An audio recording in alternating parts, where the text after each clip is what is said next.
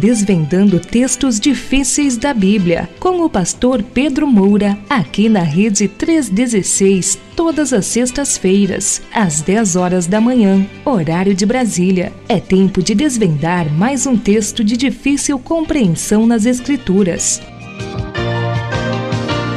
Então, pastor, mas Salvador, claro, tá tudo bem, tudo bem. Tá chovendo em Salvador, pastor? Não, tá muito, tá um sol mas tem nuvens, né? O Sim. sol está por detrás da, das nuvens. Sim. Mas é a mesma coisa todo dia. É. é, é, uma briga eterna, né? O sol e a chuva. então, ontem a gente acordou um sol terrível que eu, eu fui no, a uma lan house aqui pertinho uhum. e eu fui com chapéu. Ó. Oh. Pouco tempo depois que eu entrei em casa, foi um aguaceiro. Olha só. Uma coisa assim, parecia que o mundo estava caindo em cima de Salvador. Salvador, meu Deus do céu. A gente, a gente, aqui em Brasília hoje, amanheceu ontem, choveu um pouquinho à noite, né? Deu uma chuva rápida à noite, mas a madrugada até agora tá chovendo sem parar aqui em Brasília. Só que assim, ela aumenta, diminui, aumenta, diminui, né? Mas tá chovendo sem parar o dia, a manhã toda aqui em Brasília também. Muita chuva, graças a Deus. Porque Brasília já não é como Salvador, não. Chove com raridade. Então, essa época que é a época de chuva, chove bastante, mas depois some por cinco meses a chuva. É. Agora, não é muito comum em Salvador, em novembro, esse, essa chuva é, excessiva, não, entendeu? Sim. Pô, já estamos em janeiro, né? Sim. Imagina, eu falei em novembro. Novembro.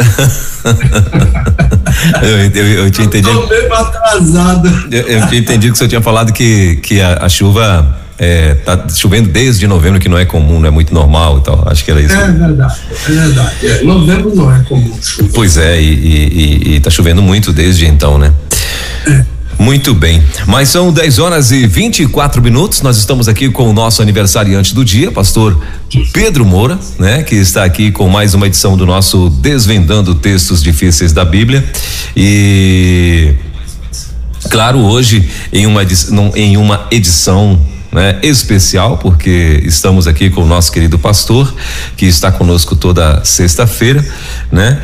E, pastor, já tem aqui, já estou aqui com em mãos com o, o todo o nosso. É, toda as nossa, a nossa programação, né? As perguntas e já estou aqui também com, com as perguntas da semana passada. Já posso começar, pastor?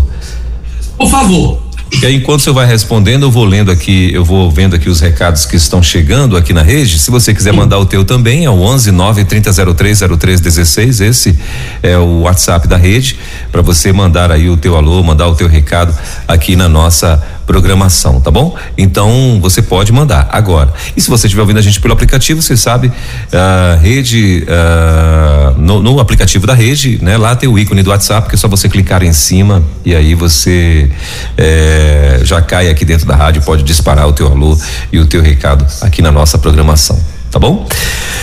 Então, meu pastor, vamos lá? Assunto da semana passada. Vamos. Uh, uh, Espera aí só um pouquinho, que agora eu tô, inclusive, eu tô numa, numa outra, no outro setor aqui, né, de onde eu, eu fico. Agora sim. Bom, na semana passada foi questões diversas, né? Foram temas diversos, não foi isso? Não, a semana passada foi sobre as pragas do Egito. Pergunta. Hoje que é diverso. Oh, perdão, pastor. Hoje diverso. Na semana passada, pragas do Egito. É que eu tô numa outra. Enfim, eu tô aqui, é como dizia lá no meu Pará, apanhando mais do que galinha para largar o choco. Minha mãe falava isso. meu pai, meu pai criava, meu pai criava. Ah galinha de raça, né? Sim. Chocareira, nascia tudo lá. Sim. A casa era muito grande, o quintal era grande, então criava muito. E minha mãe falava isso, galinha para largar o chumbo. Pois é, é porque eu estou diretamente num outro, numa outra máquina aqui, pastor, e a minha e a tela dela é pequenininha, né? Então eu tô acostumado com a minha tela normal, que é uma tela bem grande, gigante, eu divido tudo nela, eu fico bem à vontade. E aqui não, quando eu clico numa some a outra. Aí eu aí eu, eu tô aqui perdido igual é, é, é, como diz os gaúchos, Cusco quando cai do caminhão, acho que é isso que eles falam, né? Também tem isso aí também.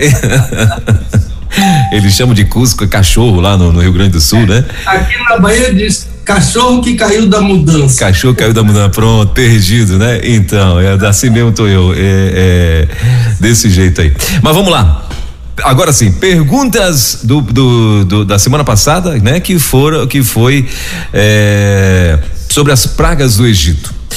A primeira pergunta, pastor, posso mandar? Pode. São, são duas perguntas, né? A primeira é a seguinte: Pastor, como concluir e tirar lições da luta, da luta entre Deus e o faraó egípcio? Ah, e a segunda pergunta, foram duas perguntas, né? É assim: o senhor saberia dizer quem foi o faraó do Êxodo? Muito bem. Ok. Então, a, a, na semana passada nós falamos dentro daquela questão tão importante não é, das pragas do Egito, nós falamos um pouquinho sobre os, os, os ditadores sanguinários da, dos nossos dias, lembramos não é, desses ditadores do nosso dia, e dissemos que eles seguem o modelo de todos os ditadores ah, do passado. São os mesmos, não mudam. Ah, se, se ao meu amigo se der ah, ao, de, ah, ah, ah, ao interesse de conhecer a história dos ditadores do passado, vão perceber que, como os de hoje, todos eles têm prazer em fazer o mal. É um prazer doentio que eles têm de fazer o mal, não é? E ainda há muitos ditadores no mundo de hoje, inclusive a, ao nosso redor. Né? A, a América do Sul, por exemplo, está sendo sucateada por ditadores que estão destruindo os países onde eles entram. Né? Onde o comunismo entra, a, a destruição de vidas e do país uh, é uma destruição total. Então, a, eu poderia dizer que esse farol do Êxodo é um modelo, né?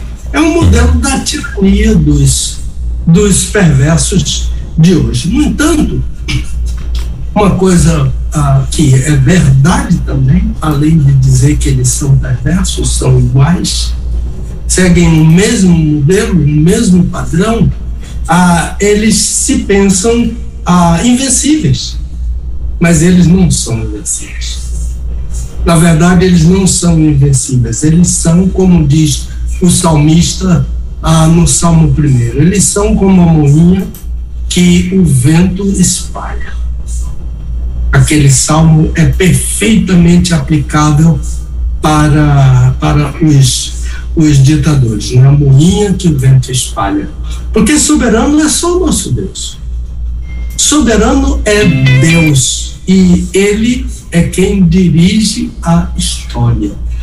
A história caminha para a concepção dos propósitos de Deus. Alguém já falou, um teólogo já falou no ponto ômega. A ômega é a última letra da, do alfabeto grego.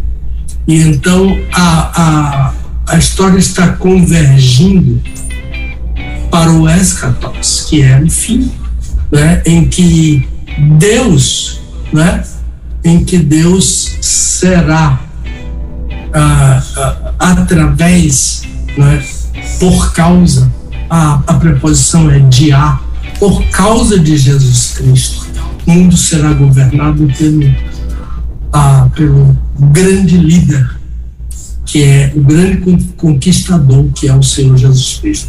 A prova de que eles não são invencíveis está no próprio livro do Êxodo, né? no capítulo 14, quando tem aquela travessia ah, dos hebreus ah, ah, pelo mar, o mar se abriu, né? duas colunas ao lado, e o povo atravessou. E o texto diz no versículo 23 e também no versículo 27 diz o seguinte: eu estou olhando aqui para a versão revisada. Os egípcios entraram atrás deles, isto é, dos hebreus, até ao meio do mar, com todos os cavalos do Faraó, os seus carros, os seus cavaleiros. E o mar, agora já é o versículo, ah, ainda é o versículo 23 e o mar retomou a sua força.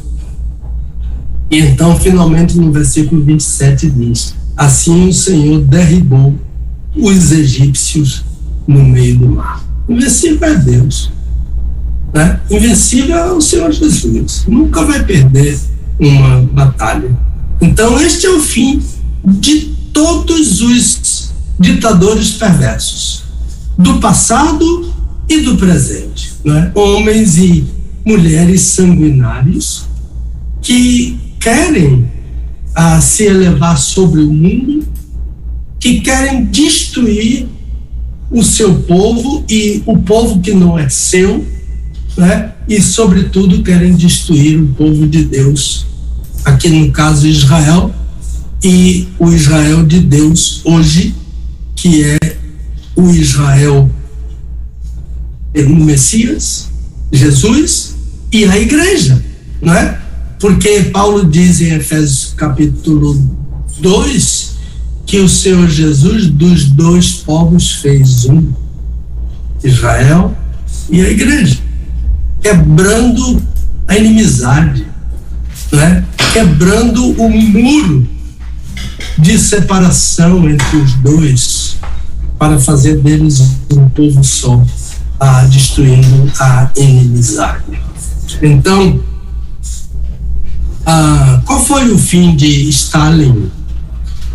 Né? Ah, quantos crimes Stalin ah, perpetrou com o comunismo, com o socialismo dele? Então, ah, aquele homem tão poderoso de repente teve um derrame cerebral e esse derrame pôs fim a, a vida sanguinária dele. Né? Segundo as estatísticas, calcula-se que Stalin perpetrou a morte de mais de 61 milhões de pessoas. Qual foi o fim de Adolf Hitler? Ele e a esposa dele, não é? Ah, ele cometeu suicídio. E ela tomou um, um, um veneno, né? E, e, dizem que ele também tomou, e ele deu um tiro contra a cabeça dele, e parece que ela também tomou um tiro, né? Que coisa dolorosa, né? Então, segundo as estatísticas, a, na, somente na Segunda Guerra, somente de judeus foram 6 milhões. E de povos na Segunda Guerra que ele perpetrou, porque ele queria ser o único ditador do mundo. Estima-se que entre 60 e 70 milhões de pessoas morreram na Segunda Guerra. Mais perto de nós, a Nicolai Ceausescu, aquele sanguinário ah, romano, eu estava ah, em Israel naquela ocasião e eu e a Dulce viemos passar o Natal com uns amigos em Paris. Foi quando aconteceu a prisão dele, 25 de dezembro. E em 31 de dezembro ele foi fuzilado pelo próprio exército dele. Ele foi julgado pelo próprio exército dele, ele e a esposa dele, a Helena Ceausescu ah, e, e, eles foram mortos, né? E Ceausescu era perverso. Uma vez ele ele confiscou um carregamento de milhares de Bíblias, parece 50 milhões de Bíblias, em romeno, E ele mandou tudo para uma fábrica para fazer papel higiênico da palavra de Deus.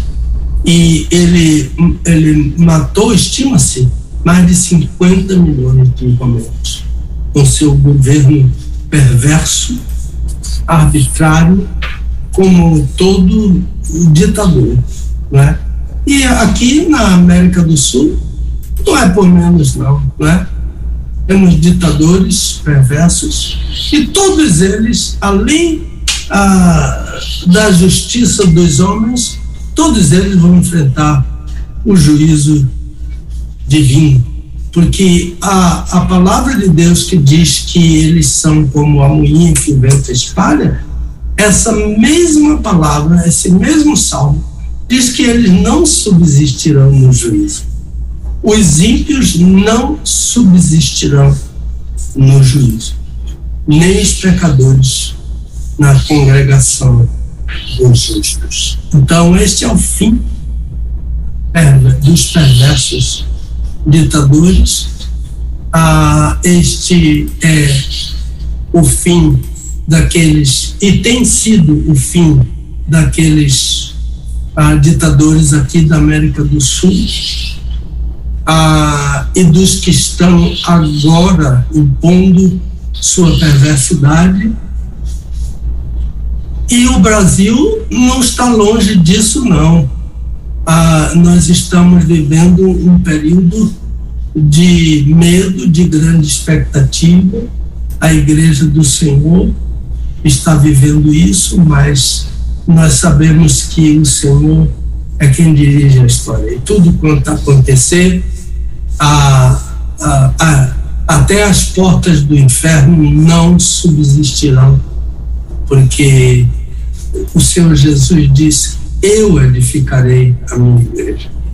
E aquilo que o Senhor edifica não pode ser destruído pelos homens. Eles podem fazer mal, eles podem nos subjugar, eles podem ah, matar, mas a igreja edificada por Senhor Jesus subsistirá a tudo. E nós, juntamente com os judeus, vamos julgá-los na vinda do Senhor e no seu reino. Os ímpios não subsistirão. Agora, a segunda questão é, é rápida, né? Sobre ah, quem foi o faraó do Êxodo. É muito interessante, isso é recorrente. Né? O Êxodo ah, pode ter ah, ocorrido ah, por volta do ano 1250 antes de Cristo e aqui está o balizamento. Ah, porque, ah, por exemplo, nos dias de José do Egito, o faraó não era não era egípcio ele era um Ixo, aquele povo que dominou o Egito durante um grande período. Daí a grande aceitação de José não é? ah, e dos hebreus, porque aquele faraó Ixo ah, foi quem ah, ah nomeou José como governador de todo o Egito e José só estava abaixo do próprio faraó. Ah, como os, os egípcios consideravam o faraó um deus, José também era um deus, e todos tinham que se curvar diante de José. Onde ele aparecia, as pessoas tinham que se curvar diante dele. E uma palavra dele, dele era uma ordem ah, e somente no trono o faraó era maior do que ele. Esse faraó era era Ixo. Então, nesse período, governou o faraó, depois desse Ixo, governou um faraó que Moisés disse que não conhecera José. Êxodo capítulo 1, versículo 8, está Setos. S-E-T-H-O-S. Setos primeiro. que foi o faraó ah, que não conheceu José. Ah, a palavra não conheceu José é não quis saber. Ah, não se interessou. Ah, por isso que ele foi um faraó que deu início à opressão. Setos primeiro. Não quis saber de nada que José fez, porque foi José quem salvou o Egito. Então, foi, o Setos primeiro foi quem iniciou a opressão. Ele, ele diz assim, estou lendo na Almeida Revisada, eis que o povo de Israel é mais numeroso e mais forte do que nós. Usemos de astúcia para com eles, né, para com o povo, para que não se multiplique por isso, os egípcios faziam os filhos de Israel servir com dureza. Êxodo capítulo 1, versículo 9, versículo 10 até ao versículo 13. Então, esse mesmo Faraó foi quem condenou os meninos, sexo masculino, Yeled refere-se a menino. Parece que a gente vai ter uma questão hoje sobre isso. A palavra Yeled, menino. Há outras palavras dependendo da idade. Mas o menino, esse que foi condenado à morte, chama-se Yeled. E a menina, Yalda. A Yeled masculino, Yalda, a, o, o o feminino. Então, os Yeladim, que é o plural de Yelad, foram condenados por esse faraó, Setos I. É chamado também de Seti, ah, condenou os meninos, bebês Yelad, Yeladim, a, a morte por afogamento. Está em Êxodo capítulo 1, versículo 12. A todos os meninos as, as parteiras tinham que matar, mas as parteiras se negaram a matar os meninos. E então ele autorizou todo o povo egípcio. Então, se um egípcio visse uma mulher com um bebê, podia tomar o bebê da mão dela e jogar no rio. Todo o egípcio tinha esse direito. Aí é que surgiu a história de Joquebede, a mãe de, de Moisés, que o escondeu e o colocou dentro de um cestinho ah, lá no rio Nilo.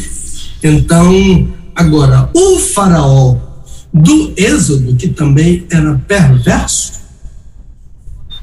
foi o Ramsés. Ramsés II foi o faraó do Êxodo, foi o faraó que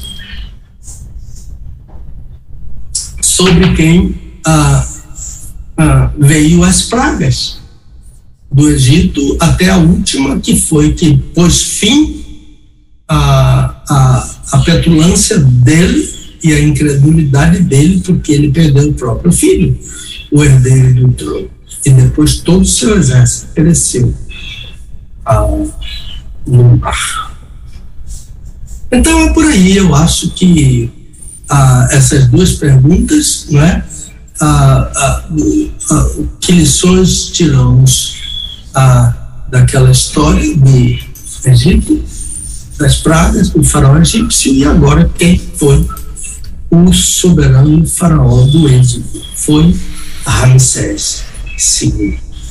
Que inclusive a não bate muito bem com a, a história da novela e ele casou com aquela mulher chamada Nefertari. A, a mim me parece que Nefertari não foi a esposa do Ramsés. Ela que foi a vida por uma mulher perfeita, da, do, do cabelo aos pés Nefertari, segundo os egípcios, foi a mulher mais bela que existiu no Egito. E parece que eles escolheram uma mulher muito bela uh, na novela, mas eu tenho dúvida se era Nefertari a esposa do, do Ramsés II. Ah, mas de fato ela era uma mulher belíssima. Ela pode ser comparada a Raquel, a esposa preferida de Jacó, porque a mim me parece que porque Eva é o modelo da beleza da mulher ah, antes do pecado. Mas de nenhuma mulher se diz na Bíblia que era perfeita de feições e perfeita de porte, ah, referindo-se ao corpo dela. Essa é Raquel, a mais, a mais amada a mulher e a mais bela mulher de Israel. Há uma mulher que parece que alguém acha que rivaliza com ela. É uma menina que foi trazida, escolhida em todo Israel para para uh, dormir com o rei Davi, porque o rei Davi tinha sofria de um frio incontrolável. Ah, então escolheram-se uma menina chamada em, em, em, em hebraico é Havzaki, ah, que na nossa Bíblia é Abzag. Ela, o nome parece Bizaga, né? Bizaga, né? mas, mas com esse nome assim, ela foi escolhida entre todas as mulheres virgens de Israel como a mais bonita. Mas ela dormia ah, para aquecer o rei ah, na sua idade bem provecta, não é? Na sua, tanto que a Bíblia diz que o rei não teve relação sexual com ela, mas ela quem aquecia o rei Abzar. E a Bíblia diz que ela, a palavra hebraica é, é, é Yafá Meod, ah, mas ah, esse Meod, que é muito, foi traduzido e bem traduzido como extremamente formosa. Ah, essa era a Abizag. Ah, então, ah, fal estávamos falando da Nefertari, não é? Sim. E falamos de beleza com Raquel e falamos sobre Abizag. Então é por aí. Acho que é por aí, viu? Muito bem.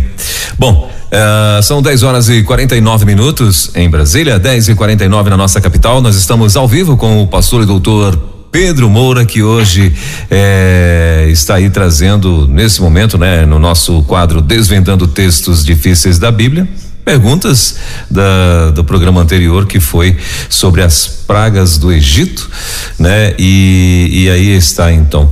Uh, pastor, uma curiosidade a respeito desse, desse tema também uh, dessas perguntas, no caso, né? Uh, que o, o, o, o, segundo quase todos os autores de, de, de, de, escritores de filmes aí e tal, eu acho que até uma das, é, acho que é uma das curiosidades dessa pessoa que fez a pergunta quem era esse faraó, uh, colocam como como que Moisés e, e o, o, faraó, no caso o qual ele enfrentou, vamos dizer assim, né?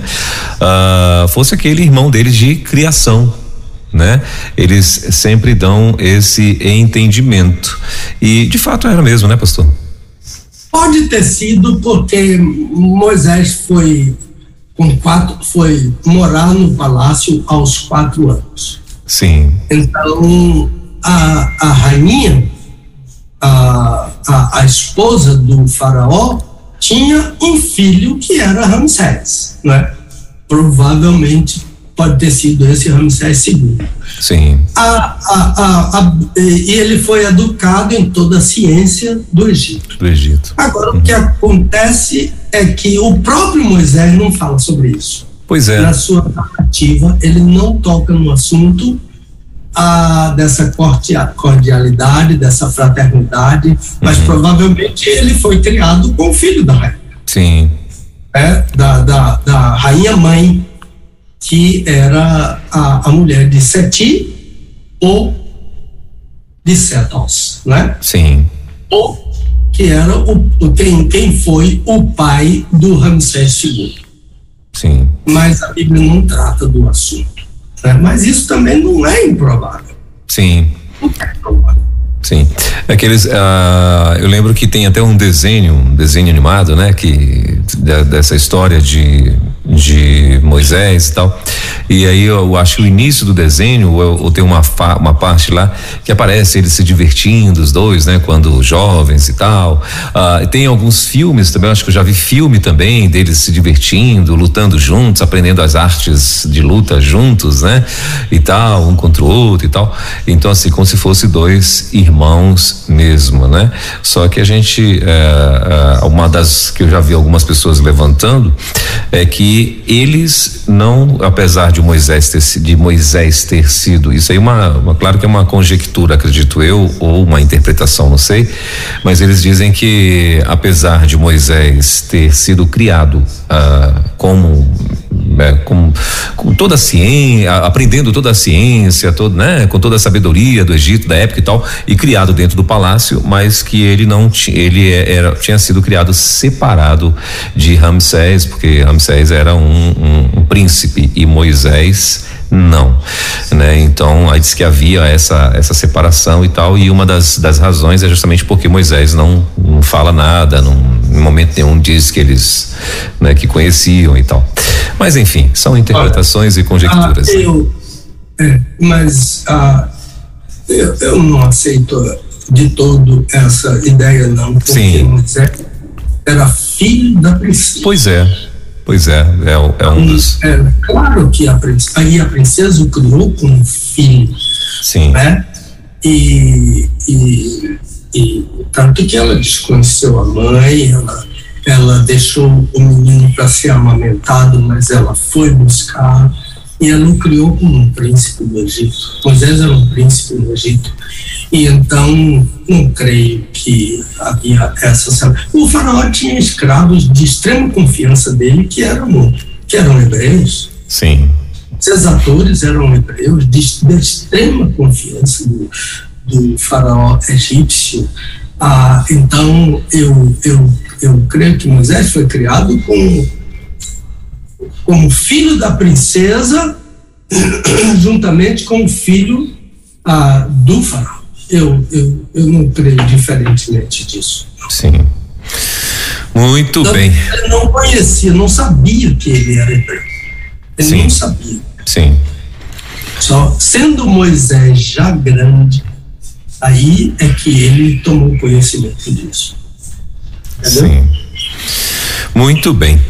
Ah, então tá aí, é, respondido, né? As duas questões da, de hoje, da, da, referente ao programa da semana passada. Então a gente vai para os nossos comerciais do Desvendando Textos Difíceis da Bíblia. Eu quero começar aqui com no, no nosso comercial. Eu quero começar aqui, meu pastor, trazendo ah, alguns dos recados que o povo tá mandando aqui pro senhor e depois do programa, o senhor fica ligado que eu trago o resto, porque claro, não vai dar para trazer ah, todos aqui. Vou pegar alguns aqui aleatoriamente e depois, uh, depois do programa, senhor fica ligado aí, porque tem muitos recados chegando, né? O povo que, que uh, sempre está escutando, que lhe admira e tal, uh, tá aqui mandando alô, mandando recado na nossa programação. Ó, a Ana Cláudia lá no Sana, lá em Macaé, né? Lá no Sana em Macaé, ela tá dizendo assim. Uh, Peraí, só um pouquinho. Ah, parabéns ao pastor, ah, parabéns Roberto Maranhão e parabéns ao pastor Pedro Moura. Que Deus continue abençoando grandemente a vida e o ministério de vocês. Vocês são bênção. Essa é Ana Cláudia, lá de Macaé. Ah, o pastor José Maria, que está lá em, em, Teresina, no Piauí, ele até mandou um áudio aqui, eu nem ouvi o áudio dele, mas deixa eu ver o que, é que ele está falando rapidinho, pastor. Bom dia, meu egrégio pastor Elber. Que Deus continue nos abençoando e lhe abençoando na condução desse programa da Rádio 316, onde nós nos alegramos com todos vocês ouvindo esta rádio missionária para o nosso coração, do nosso nordestão. Que o Senhor continue nos abençoando e abençoando a rádio, que logo, logo ela chegue a 5 mil colaboradores. Amém. Em nome de Jesus, né? Nós já estamos chegando a 50 downloads, né? 50 mil downloads, né? E o nosso alvo é 100 mil downloads aqui na rede 316. Ah, deixa eu ver quem mais mandou recado aqui, ó. Bom dia a todos da nossa querida missionária, aqui ligadinha desde o manhã com Deus. Parabéns para o, para o querido pastor Pedro Moura. Deus abençoe com toda sorte de bênção. Gosto muito do Desvendando Textos Difíceis da Bíblia. Pastor Pedro, o senhor é bênção. A, a, a idade, a idade do pastor é, tá, né? não, aí ela tá lá em Capela, Sergipe. Eu não sei se eles fizeram a brincadeira com, com, com o o Roberto Maranhão, né? Então tá todo mundo aqui também palpitando a, idade deles aqui também.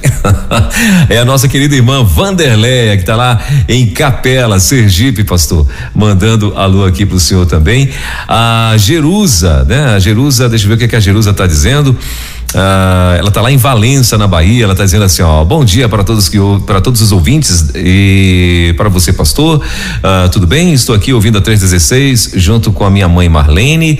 Uh, esse mês ela fará 75 anos. Ela é uma missionária do Senhor Jesus. Já levou muitos a Cristo. Inclusive tem filhos na fé, que é o pastor da nossa convenção.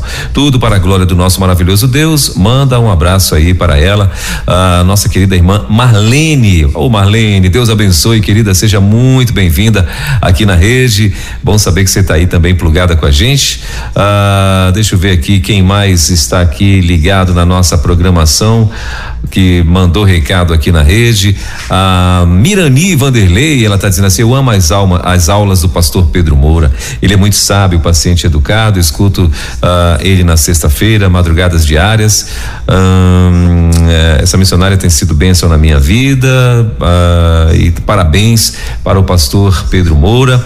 Deixa eu ver quem mais. A Vera Magalhães que não é a jornalista, né? Então, ela está dizendo assim, é, é, cadê? Ela é lá da Igreja Batista da Convenção em Juazeiro do Norte, no Ceará, é, Pastor Washington, e ela está dizendo parabéns, Pastor Pedro, Deus abençoe a sua vida estão lá, estão plugados com a gente lá em Juazeiro do Norte. Ah, e só mais um recado aqui, pastor. Bom dia com Jesus. Ah, Walter Gomes e Nildeia desejando parabéns ao pastor Pedro Moura.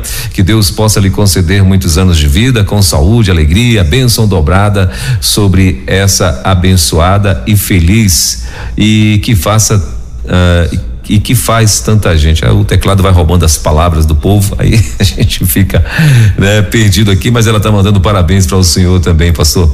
Ah, a Carmen ela, Carmen da Primeira Igreja Batista em Água Branca, no Piauí. A Carmen também está concluindo o recado dela aqui, né, Carmen? Muito bem, mas ah, pessoal, assim, vão, vão mandando o recado de vocês, tem mais outros recados chegando. E daqui a pouquinho, ó, o Beto Moura, tem um Beto Moura aqui com esse sobrenome, não sei se é da família, mas eu não concluí o recado dele ainda. Ele está tá, tá chegando agora, acho que deve estar tá escrevendo ainda. É o sobrinho. Ah, muito é bem. Sobrinho. É, mas... Um músico, um músico fantástico. Olha só, então o Beto Moura ah, dá no, dá no, não, não concluiu o recado dele, daqui a pouquinho deve estar tá chegando. Mas, meu pastor, o meu comercial aqui eu já fiz, agora é o seu. Vai lá. Olha, ah, meus parabéns ao Roberto Maranhão.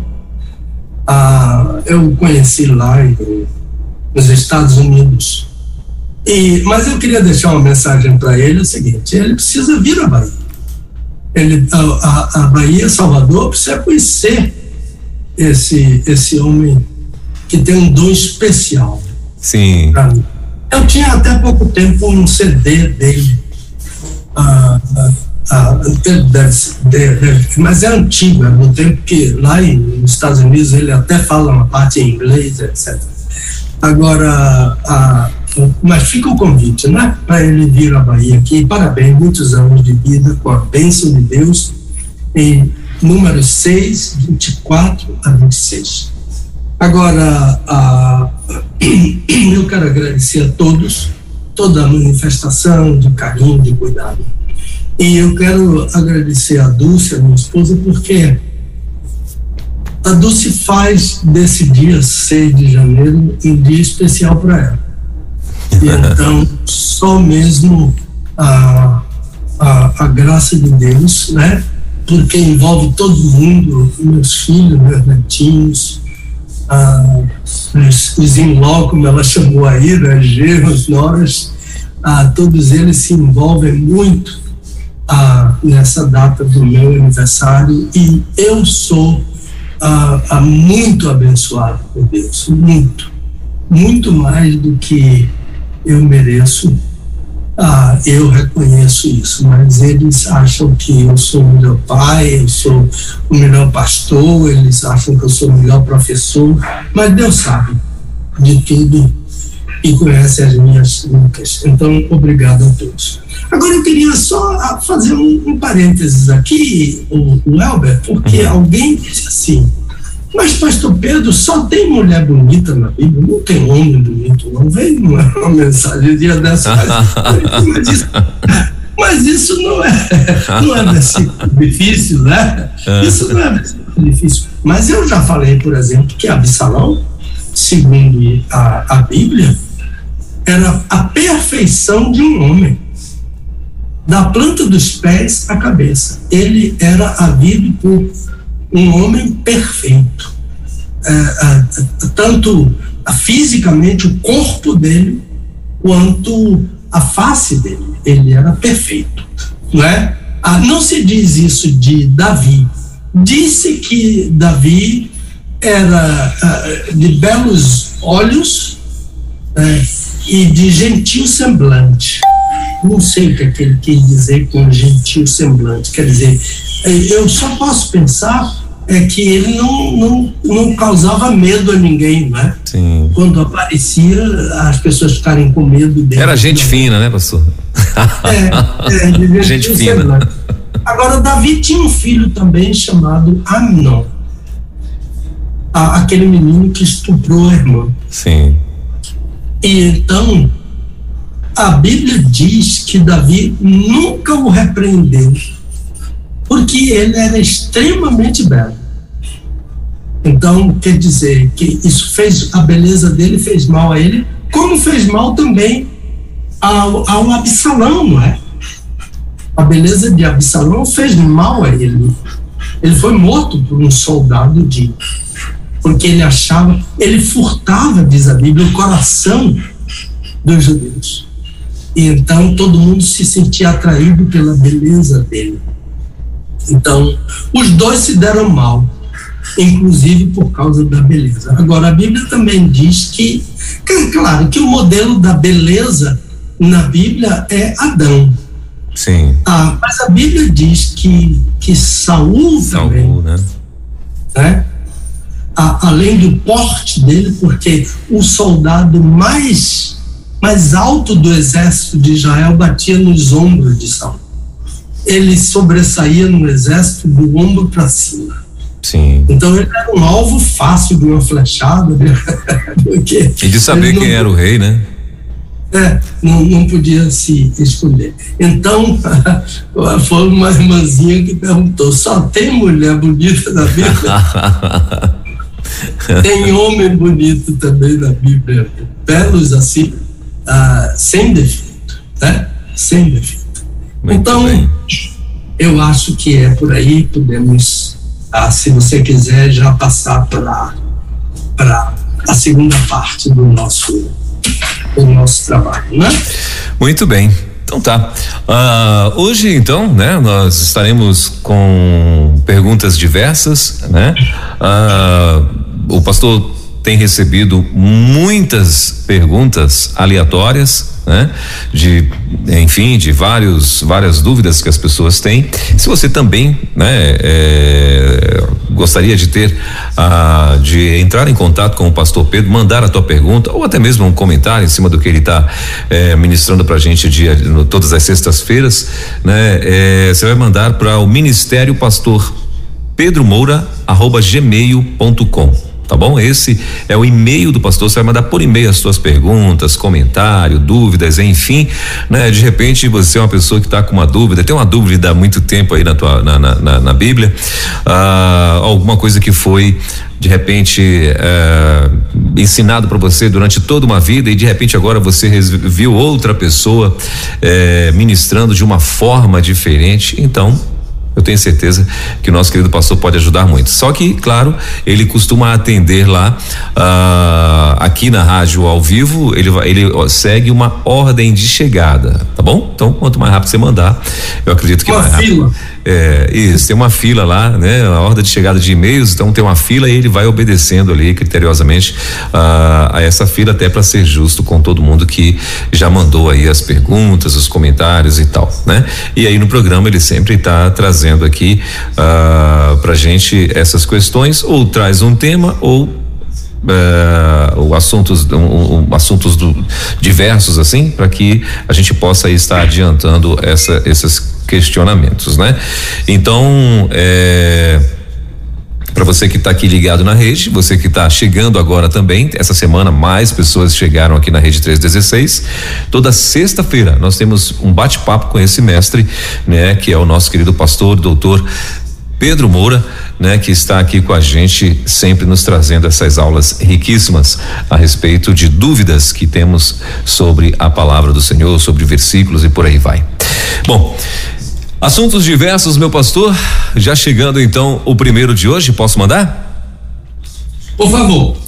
Ok, então foram cinco hoje, né? E a gente vai estar é, lendo aqui os cinco e aí o senhor é, depois vai respondendo a, um a um, né? Muito bem. A primeira de hoje é a seguinte, pastor. Qual é a sequência de Primeira Tessalonicenses 4, 13 a 18. É, acho que aqui é sobre ressurreição, é, pastor? Acho que é isso, né?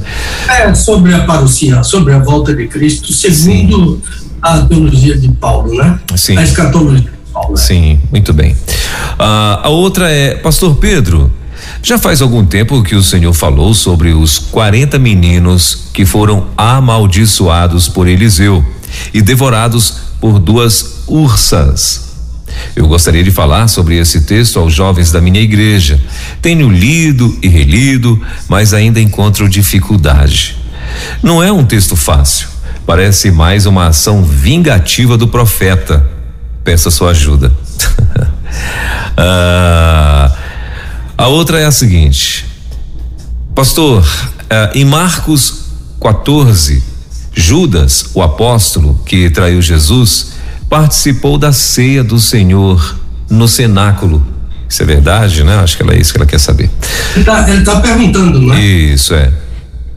Aí a, a outra é, pastor, a versão NTLH é, traduz o conhecido texto Porque um menino nos nasceu, lá de Isaías 9:6. Dessa forma, pois já nasceu uma criança o senhor concorda com isso? Ah, a quinta, Pastor Pedro, o senhor poderia falar sobre Hebreus 12, de 1 a 3? O senhor sempre fala sobre figuras de linguagem. Como explicar as figuras desse texto? São figuras mesmo? Que figuras são? Essas foram então aí as cinco perguntas, pastor, para o nosso tema diverso hoje do Desvendando Textos Difíceis da Bíblia. Deixe-me só rapidamente dizer que as pessoas estão perguntando muito sobre o livrinho, Opa. a ceia do Senhor, uhum. e o, o, o, William me falou ah, que, que esse livro, porque o pessoal está perguntando se o livro vai estar ah, na convenção em Recife. Sim. Então, sim. Ah, legal. Ah, ah, ah, e segundo Williams, vai haver um espaço no stand da rede 316. Sim. Para, é para esse livro.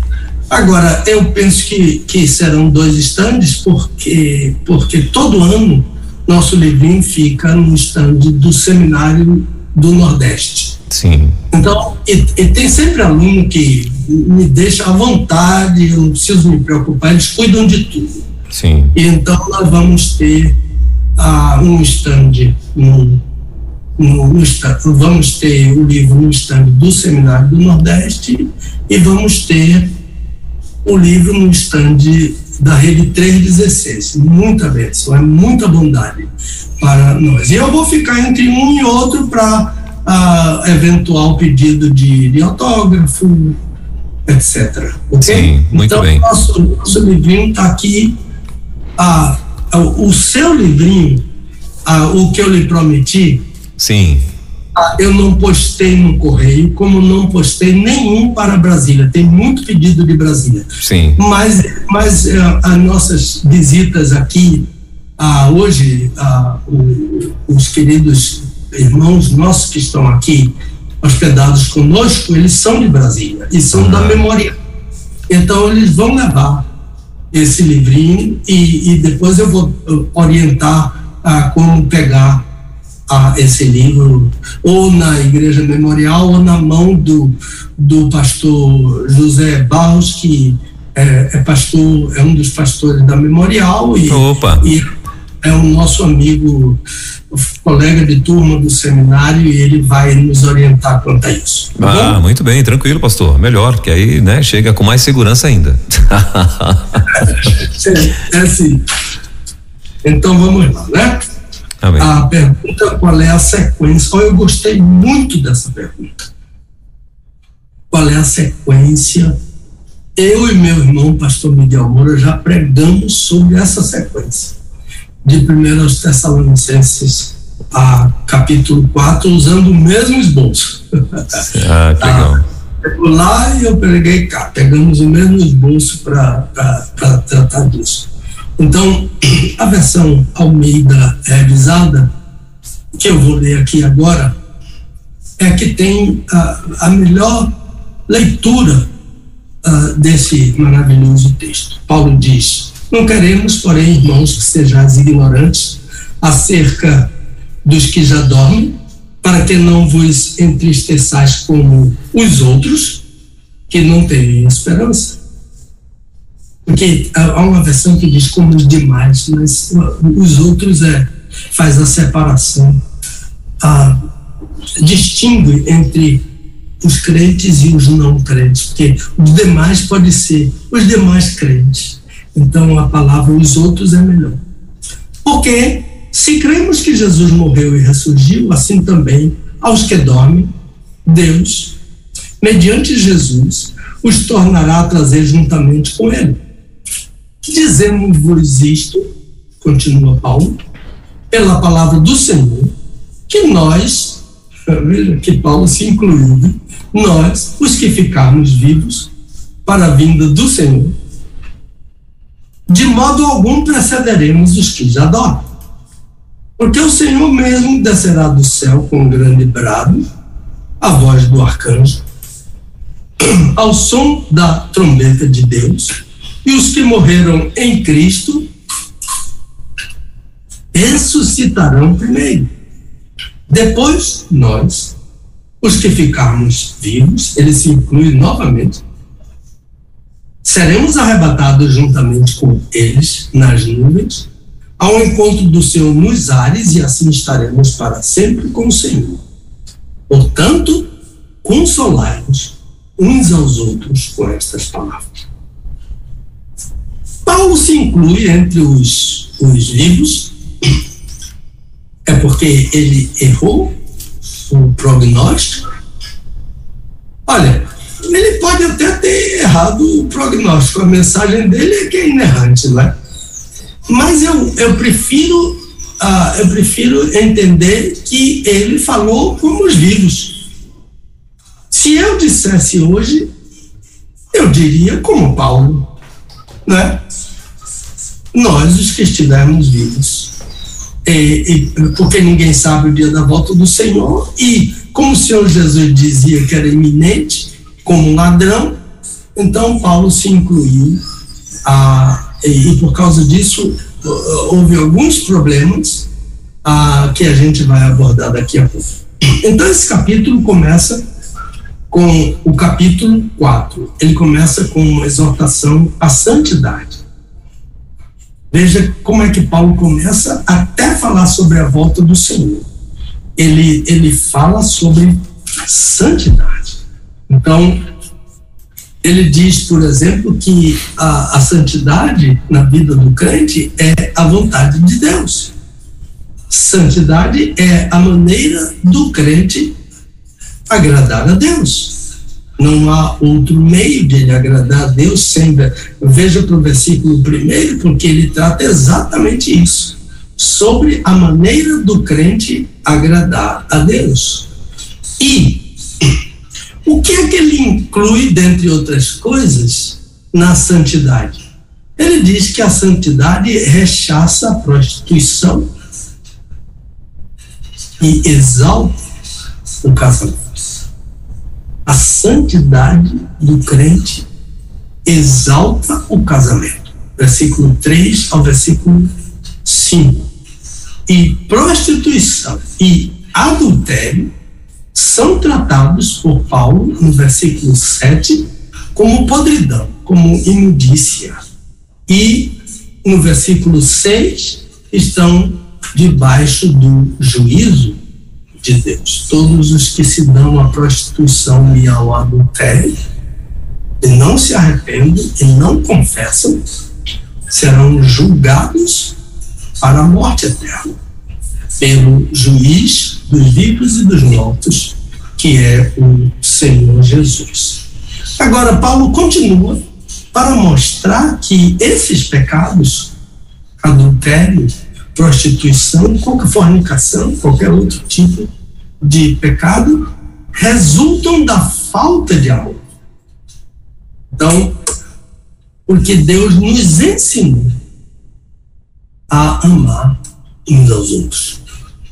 E o amor é que nos faz rechaçar o adultério, a fornicação, a prostituição. Sabe a diferença, né? Adultério é a relação sexual entre pessoas que não são casadas entre si. Portanto, é uma infidelidade para com um dos cônjuges. A fornicação é a relação sexual entre dois que têm um compromisso de namoro, de noivado, mas não são casados ainda. Isso chama-se fornicação.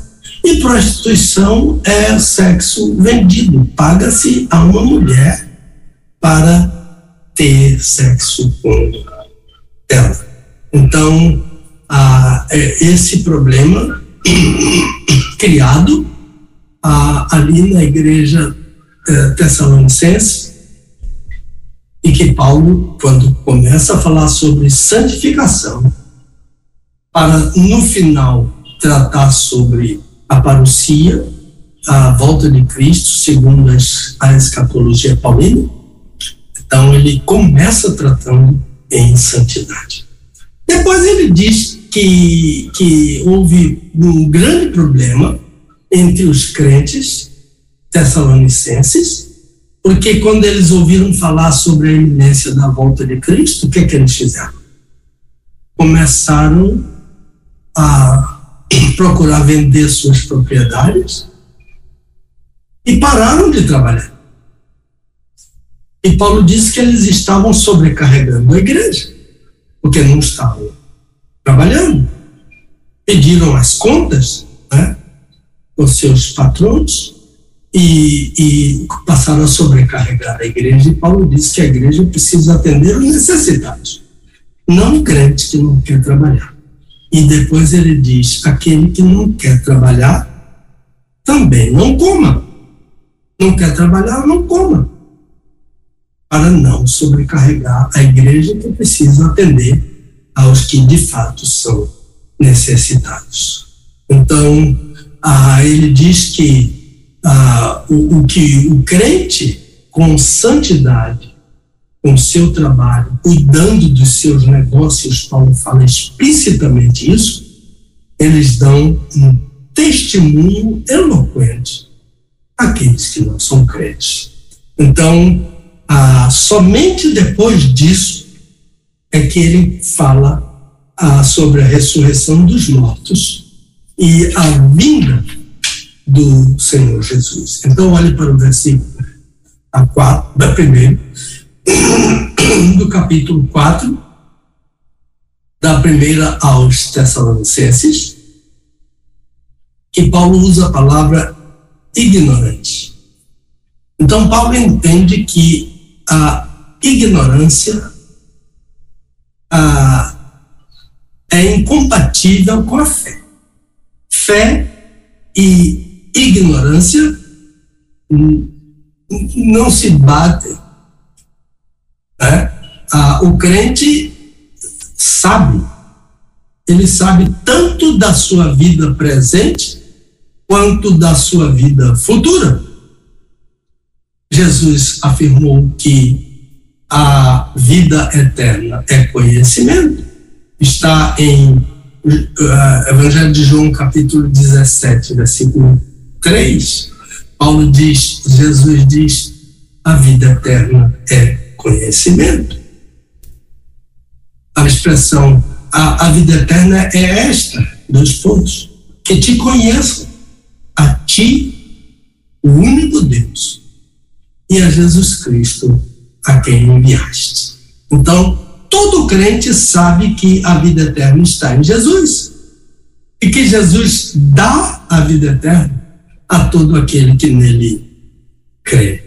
Então, a, a, a, o crente não é ignorante. E aqui, no caso, especificamente a respeito dos seus queridos que morrem. Porque diz: Não quero que sejais ignorantes acerca dos que já dormem.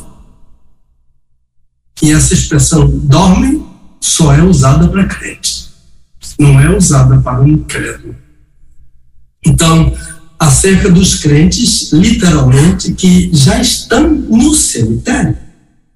É, é isso que está explicitamente, ah, literalmente, no texto, não quer que sejais ignorantes, a ser, ignorantes acerca daqueles que já estão dormindo no cemitério. A palavra cemitério significa lugar para dormir. Mas só quem dorme no cemitério é o crente. Porque a Bíblia não trata de da morte do crente, mas no dormir do crente. Não se diz no Novo Testamento que um crente morreu, mas que dormiu, a não ser em cláusulas ah, explicativas como quando Jesus falou em João capítulo 11 sobre Lázaro, nosso amigo dorme. E os apóstolos não entenderam e, portanto, ele explicou. Lázaro morreu. Mas a expressão que ele usou foi dorme. Ah, então, dormir é um eufemismo, já expliquei aqui, para abrandar. Né? Fulano morreu ah, causa impacto maior do que dizer ah, descansou? No Senhor, dormiu? No Senhor. Assim que a maioria das pessoas crentes que postam nas redes sociais anunciando a morte de um ente querido diz dormiu? No Senhor. E Paulo diz que a, a ignorância leva à tristeza. E há, há pelo menos duas a, dois tipos de tristeza ah, no Novo Testamento: a tristeza dos crentes e a tristeza dos outros, os não crentes. Nós choramos, lamentamos, ficamos com saudade, ficamos tristes, mas sabemos que os nossos queridos vão ressuscitar. Isso não acontece com os outros que não têm esperança por isso a tristeza dele é desesperança. A tristeza deles é completa, né? porque não tem esperança de dar a vida eterna. Agora, no versículo 14, Paulo diz: Porque se cremos. Sim, por que essa condicional aí? Ela é chamada de condicional da verdade. Toda, ela é uma, uma condicional, tecnicamente, de primeira cláusula quando quem está falando, por exemplo, Jesus diz: Se eu for e vos preparar lugar. Hã? Condicional da verdade. Condicional no sentido técnico de primeira cláusula, quando quem está falando assume que aquilo que ele está falando é verdade. Então, quando Jesus diz: Se eu for e vos preparar lugar, o que ele está dizendo é: se eu for, e na verdade eu vou, para vos preparar lugar. Então, Paulo usa essa condicional aqui quando ele diz: se cremos que Jesus morreu, então o que ele está dizendo é: se cremos, e na verdade cremos, que Jesus morreu e ressuscitou, todo crente crê que Jesus morreu e ressuscitou. Então, qual é a conclusão dessa condicional?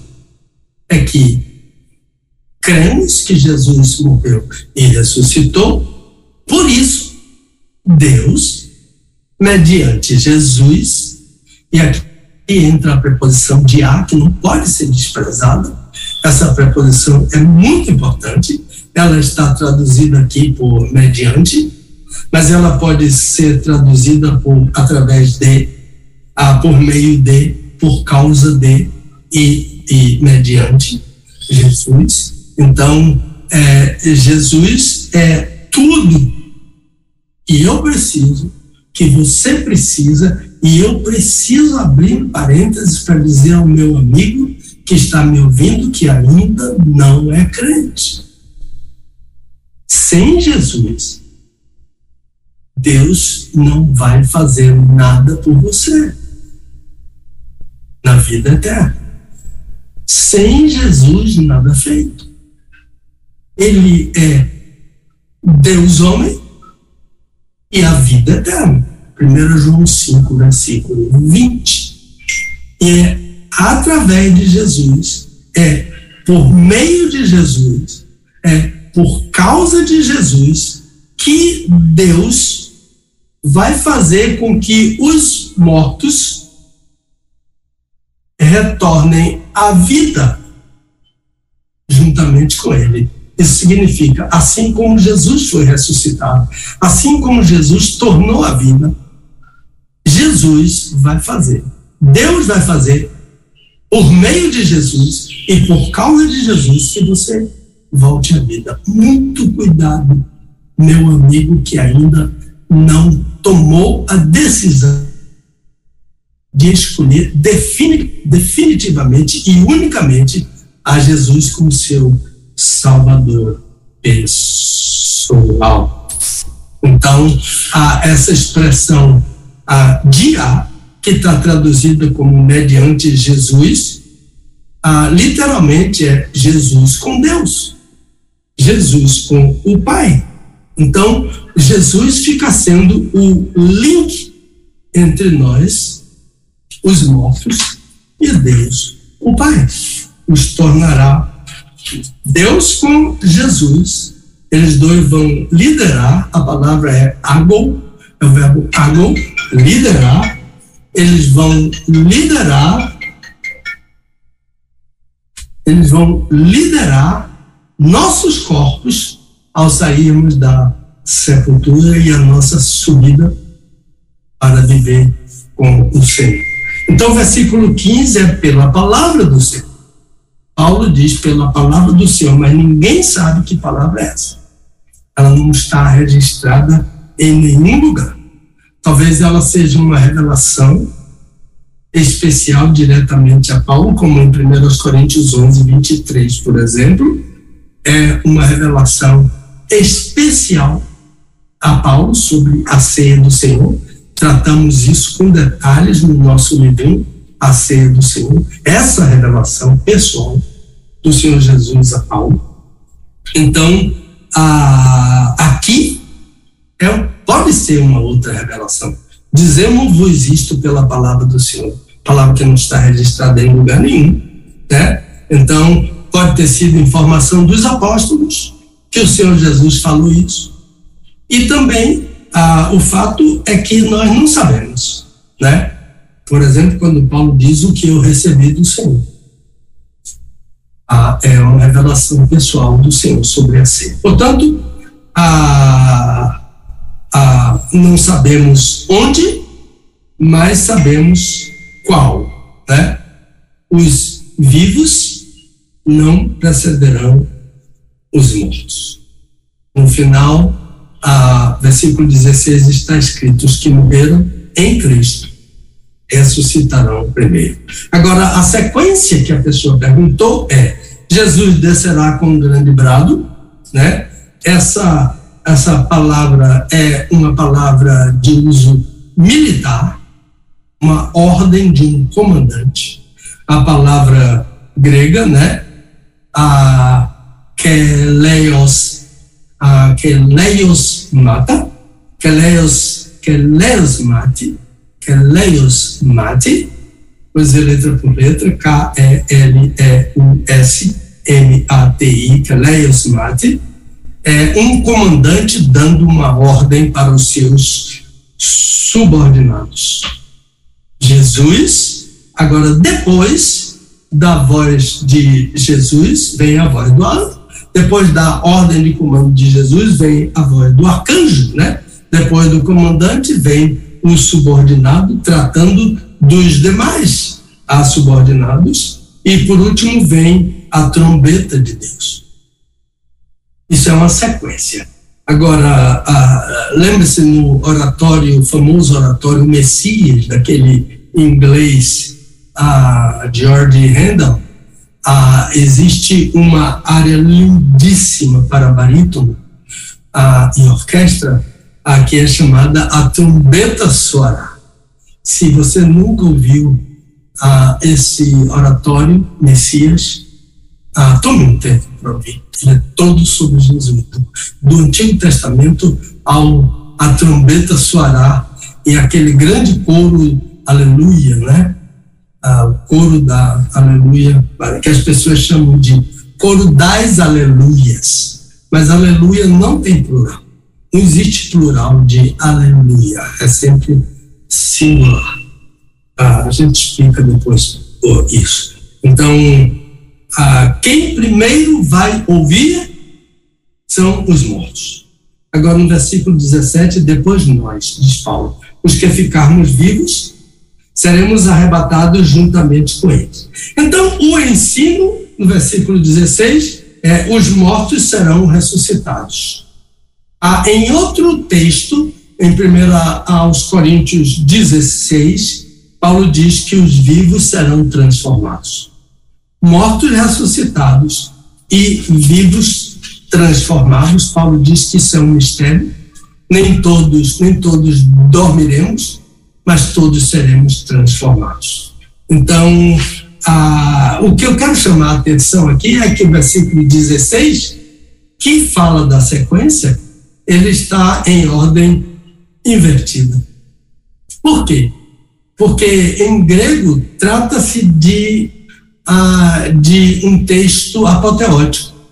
Por isso a ordem é invertida.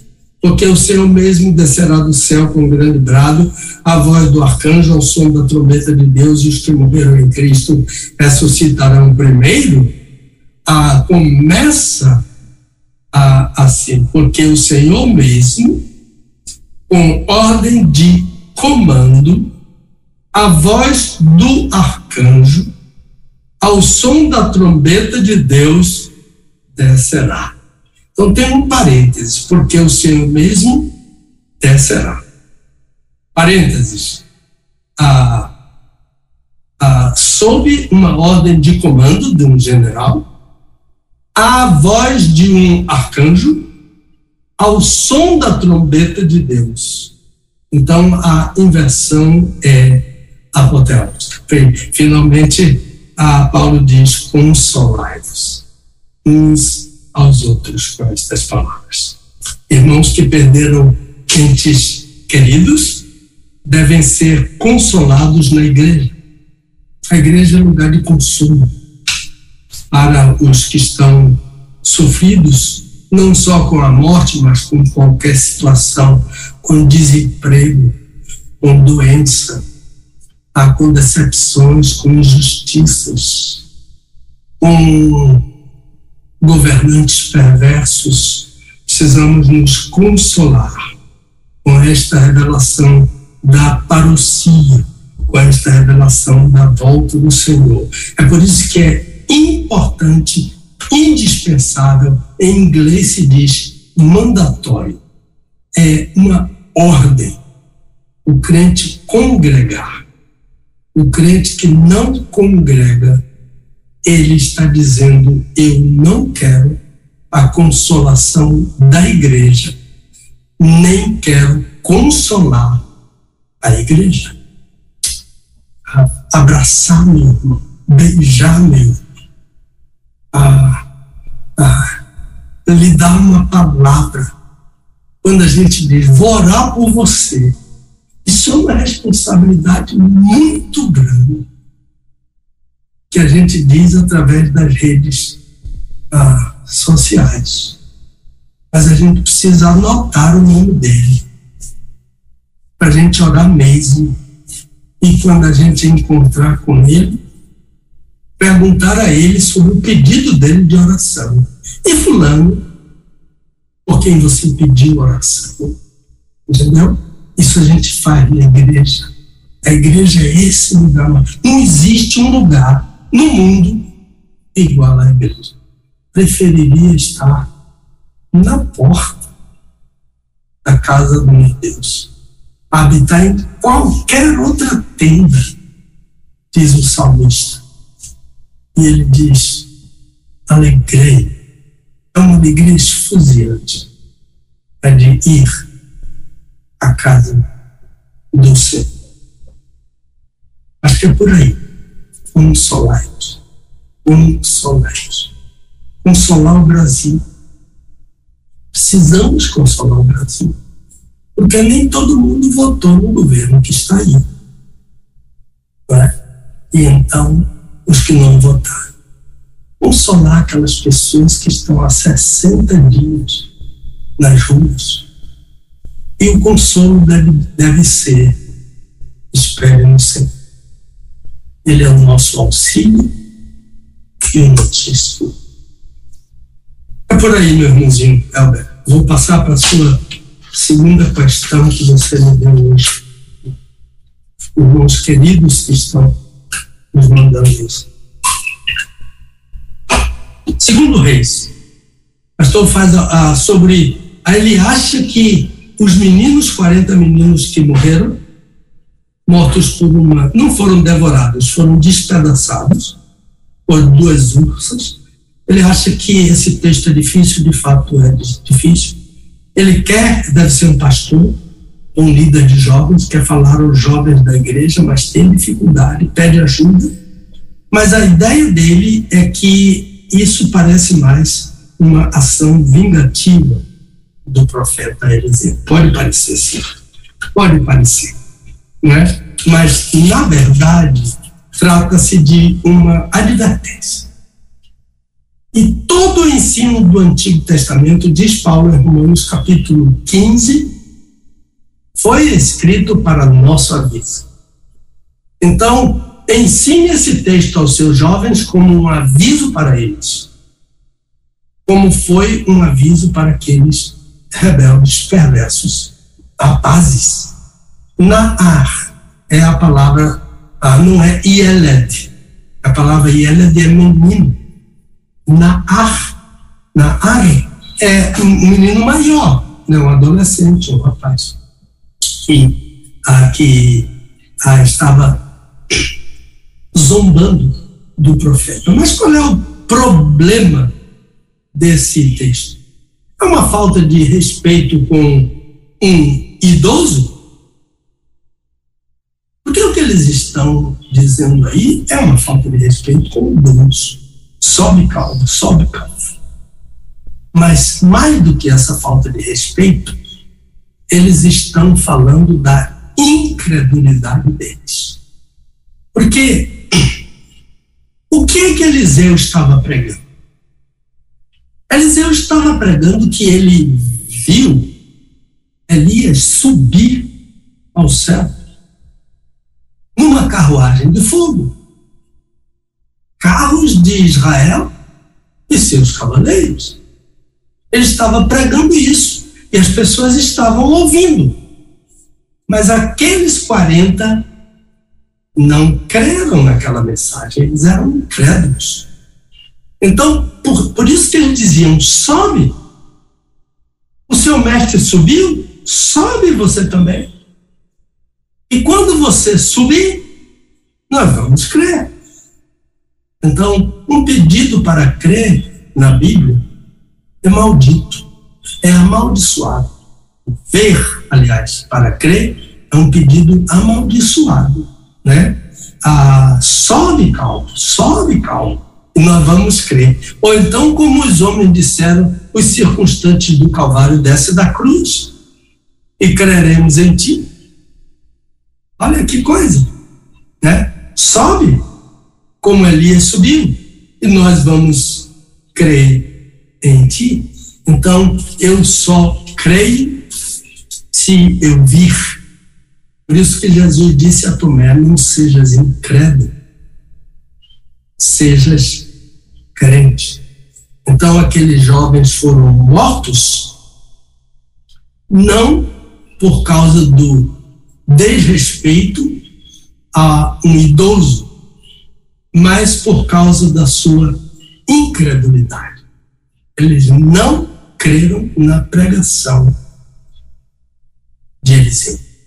E todos que não creem na pregação do Evangelho serão mortos. Todos os que não creem no Evangelho serão mortos. A vida é eterna. Né? Por isso que Jesus diz em Mateus capítulo 21 que os incrédulos não herdarão o reino de Deus, mas serão lançados no inferno. É uma lista terrível que há em, em Apocalipse 21, 8. No meio dessa lista, o segundo dessa lista são os incrédulos. Então, aqueles jovens eram incrédulos e morreram na sua incredulidade. Se você, meu amigo, não creu ainda, ouça o que Jesus disse ao apóstolo Tomé: não sejas incrédulo, sejas crente. Jesus morreu para você herdar a vida eterna. Creia nisso e você será salvo. Agora, irmãos, em, ah, ah, ele fala em Mateus 14 ah, sobre Judas, o apóstolo que traiu Jesus. Ele pergunta se Judas participou da ceia do Senhor no Senado. Não é somente Marcos que trata disso, mas todos os sinóticos e João tratam disso. Então, eu sou partidário da resposta negativa. Ah, ah, não, ele não participou. Assim como eu sou partidário, inflexível, da ceia restrita aos crentes. Eu sei que isso não agrada a muita gente, mas eu respeito. Ah, se o meu ouvinte crê que a ceia deve ser livre se o meu ouvinte crê que a ceia deve ser restrita. Se o meu ouvinte crê que a ceia deve ser ultra restrita. Isso está muito bem explicado no meu livrinho A Ceia do Senhor. Eu respeito, mas eu sou partidário da ceia restrita aos crentes. E vou dizer uma coisa, mas eu já falei que eu respeito. Quem mais defende a participação de Judas na ceia do Senhor no cenáculo são aqueles que defendem a ceia livre. Eu sei que há exceções, mas a grande maioria a, a, que defende a participação de Judas na ceia a, defende também a ceia livre. Então, há uma série de posições sobre isso, e alguns vão dizer que o Novo Testamento não é claro sobre a participação ou não de Judas na ceia do Senhor no Senado. Mas isso não é toda a verdade. Ah, eu tomo por base o texto de Lucas 22, versículo 2, embora o amigo tenha citado Marcos a 14, onde se lê: mas eis que a mão do que me traz está comigo à mesa. Esse texto é usado para dizer que Judas participou da ceia do Senhor, mas isso é um equívoco. Ah, esse álibi é falso. Por quê? Porque esse texto não trata ah, da ceia, esse texto está tratando da Páscoa. É, ele se refere a uma comida da Páscoa que Jesus comeu com os seus apóstolos. Jesus não comeu da ceia, Jesus comeu da Páscoa. Então a mão do que me traz está comigo, né? Ah, comendo juntamente comigo. Em Marcos 14, 20, quando Jesus responde aos apóstolos sobre quem é o traidor, ele diz: É um dos doze que mete comigo a mão no prato, novamente. Está falando da refeição da Páscoa. Não há pratos na ceia. A ceia é uma comida da igreja. Não há pratos na ceia do Senhor, mas um pedacinho de pão e um pouquinho de suco de uva em um cálice, que o pão e o suco são repartidos pelos crentes, entre os crentes. Então, ah, logo após a comida da Páscoa, Judas saiu do Senado. E olha o que João diz, é por isso que eu disse, todos os sinóticos tratam disso. Olha o que João diz em ah, 13, 30. Então ele, Judas, tendo recebido o bocado, ele não estava com a mão no prato, com Jesus? Ele não meteu a mão no prato juntamente com Jesus? Então João diz que logo depois que ele dele ter recebido o bocado, saiu logo e era noite. Judas não ficou para a ceia que foi imediatamente após a Páscoa. Portanto, quando o Senhor Jesus instituiu a ceia, Judas já não estava mais no cenáculo, para discutir com os líderes religiosos a forma mais adequada de entregá-lo. Ah, ah, ah, eu, eu não tenho tempo aqui, mas no nosso livrinho entram as posições favoráveis e as posições contrárias, mas eu cito um grande livro que eu recomendo muito a leitura. Foi o único livro em português que eu usei na, na, entre os meus livros, ah, no preparo do livro A Ceia do Senhor, mas esse livro, eu estava conversando com o meu pastor, não deve nada aos livros ah, em inglês que fazem parte da minha bibliografia. Doutor Aníbal Pereira do Reis, o livro chama-se A Ceia do Senhor. Eu acho que você só compra em C. Ok. Ele diz assim: a participação de Judas, defendido, defendida por alguns em defesa da ceia livre, abro aspas, legitima a participação de todos os incrédulos, de todos os Judas na ceia do Senhor? E pergunta: será que aquele que defende a ceia livre e coloca como modelo a participação de Judas, será que com isso ele legitima a participação de todos os incrédulos? De todos os Judas na ceia do Senhor? Lembre-se, irmãos, que Jesus disse que Judas era um diabo não vos escolhia doze, mas um de vós é um diabo. Diz que Judas era diabo, mas que era um diabo. E o meu irmão acha, meu irmão que defende a senha bíblica e usa o modelo de Judas para defender a senha bíblica, ah, acha que Jesus daria a ceia a um diabo? A um demônio? Ele daria do, do memorial do seu corpo e do seu sangue a um demônio? Eu, eu deixo essa resposta, né? Eu deixo essa resposta.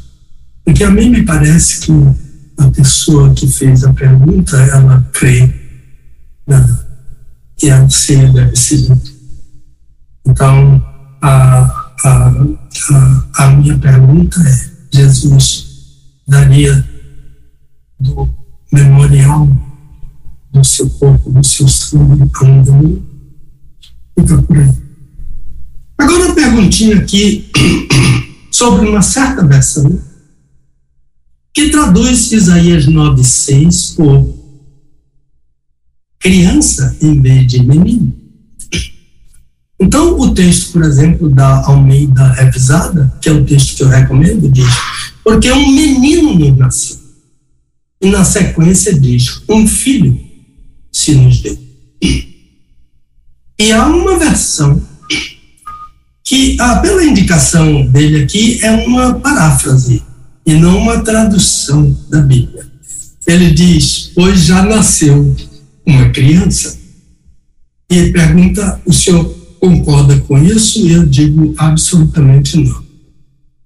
Há diversas palavras para criança em hebraico, por exemplo, a, a tinoco, a, é, o bebê, né? A Tinoco, é, o bebê, o Tinoket, Tinoket, é, a bebê, menino, existe Naar, que é um menino crescido, é um menino lá dos, dos que morreram lá ah, pelas ursas, lá de 1 Samuel 2, é a palavra usada. Mas em Isaías 9,6 a palavra é Yeled, Yeled, menino, e Aldá, menina e é menino pequeno. Então, quando a Bíblia diz um menino, a palavra é ele e não a palavra criança. E a continuação, um filho masculino, Ben. Ben é filho. O feminino de Ben é Bate. Ben é filho, Bat, filha. Bat Shiva, a, a, a mulher a, de Davi, a mulher de Urias. Bat Seba, o nome dela é Bat Shiva. A Shiva é sete, o, o nome dela é sétima filha. A Bat, a filha, Shiva, sétima. Então, a Ben é filho, Bat é filha. No hebraico está e um Ben, filho, nascer, e não um Bat, nasceu. Então, a, a continuação do texto é um filho, se nos deu, um Ben nos deu. Então, eu sou defensor da tradução literal. Quando a tradução literal solve o problema, não há por que traduzir, não há por que inventar. É. Não há por que traduzir por criança se o original diz menino. Por quê? Porque criança pode ser menino ou menina. Criança serve para menino e serve para menina. Então eu crio uma dificuldade em cima de um texto que não tem nenhuma dificuldade.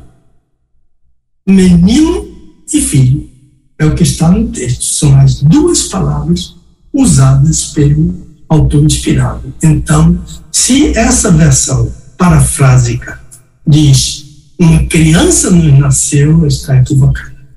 Está deixando que o leitor suspeite que nasceu um menino ou nasceu uma menina. Pastor, o senhor falaria sobre Hebreus 12, de 1 a 3. Ah, o senhor fala sempre em figuras de linguagem. Ah, como explicar as figuras desse texto? São figuras?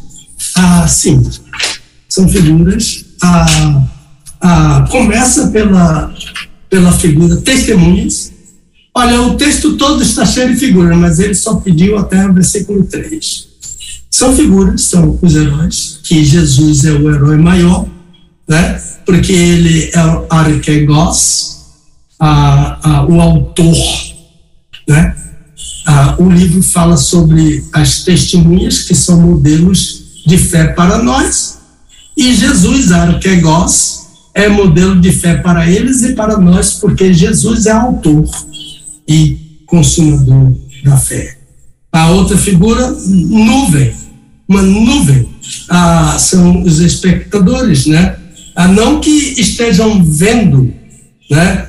Ah, o nosso correr, porque o texto fala em outra figura que é a corrida. Não que eles estejam, a ideia de um estádio cheio de espectadores, na, a, mas essa figura é o exemplo deles, nos estimula. O sofrimento deles nos ensina. Há um hino do cantor cristão, esse hino não é muito conhecido, ah, eu nunca ouvi em nenhuma igreja cantar, a não ser antigamente na igreja do Garcia.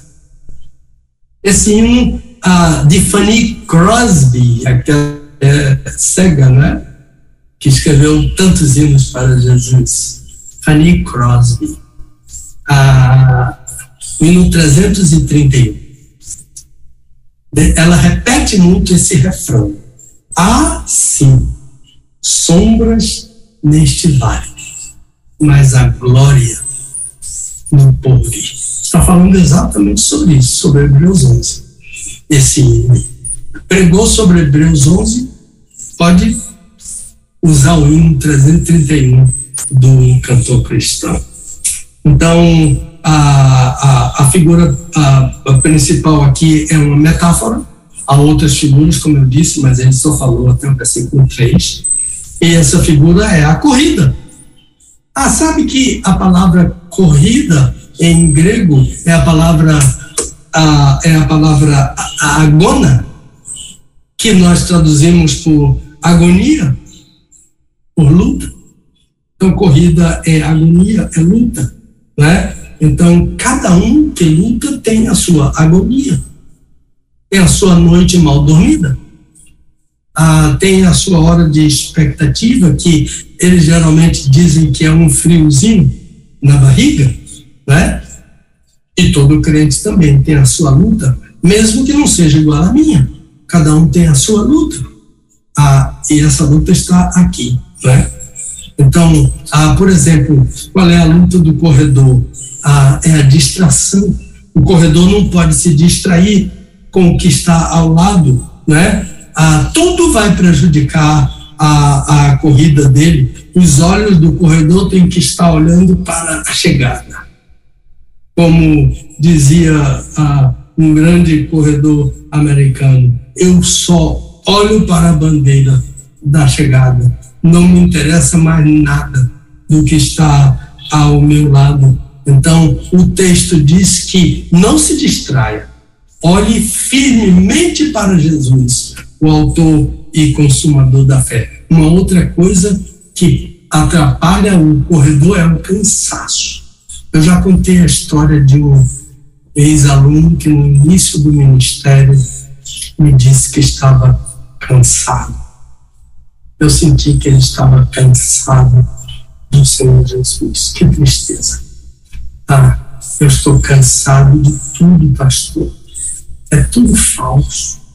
E então eu senti que ele estava, eu disse a ele, lembre-se meu irmão, você é muito direto, Judas estava cansado de Jesus.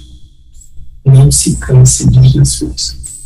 Ele é o autor e é o consumador E toda corrida, o cansaço, a falta de preparo, pode criar grandes problemas. O hino de número 154 164 do cantor cristão diz: Quantos que corriam bem já não mais contigo estão.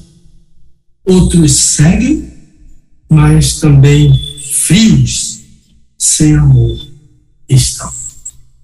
Cansaço, falta de preparo. Por último, é o embaraço. O que é que pode lhe embaraçar? Que diz que é o pecado, que o pecado rodeia.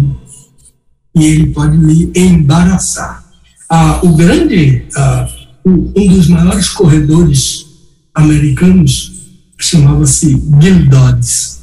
Gil Dodds. Ah, um dia ele estava treinando fazendo seu aquecimento e ele trocou várias vezes de tênis. E um espectador que estava acompanhando o aquecimento ah, chamou e disse: Doris, ah, por que, que você, durante o aquecimento, trocou vários ah, tênis? Aí ele pegou dois tênis diferentes, jogou para ele e disse: Você, ah, você está sentindo que um é mais pesado do que o outro? Muito sutilmente, ele disse: A sutilidade é tão grande que eu não estou conseguindo perceber. Ele disse: Mas eu percebo. E essa diferença pode me custar a corrida. O peso desse tênis aí, esse daí da sua mão esquerda é mais pesado do que o da sua mão direita. E o peso dele pode me fazer eu perder a corrida. Isso é o pecado. Que tão de perto nos rodeia. A palavra é envolve. O, o pecado nos envolve. E o pecado é continuação do embaraço.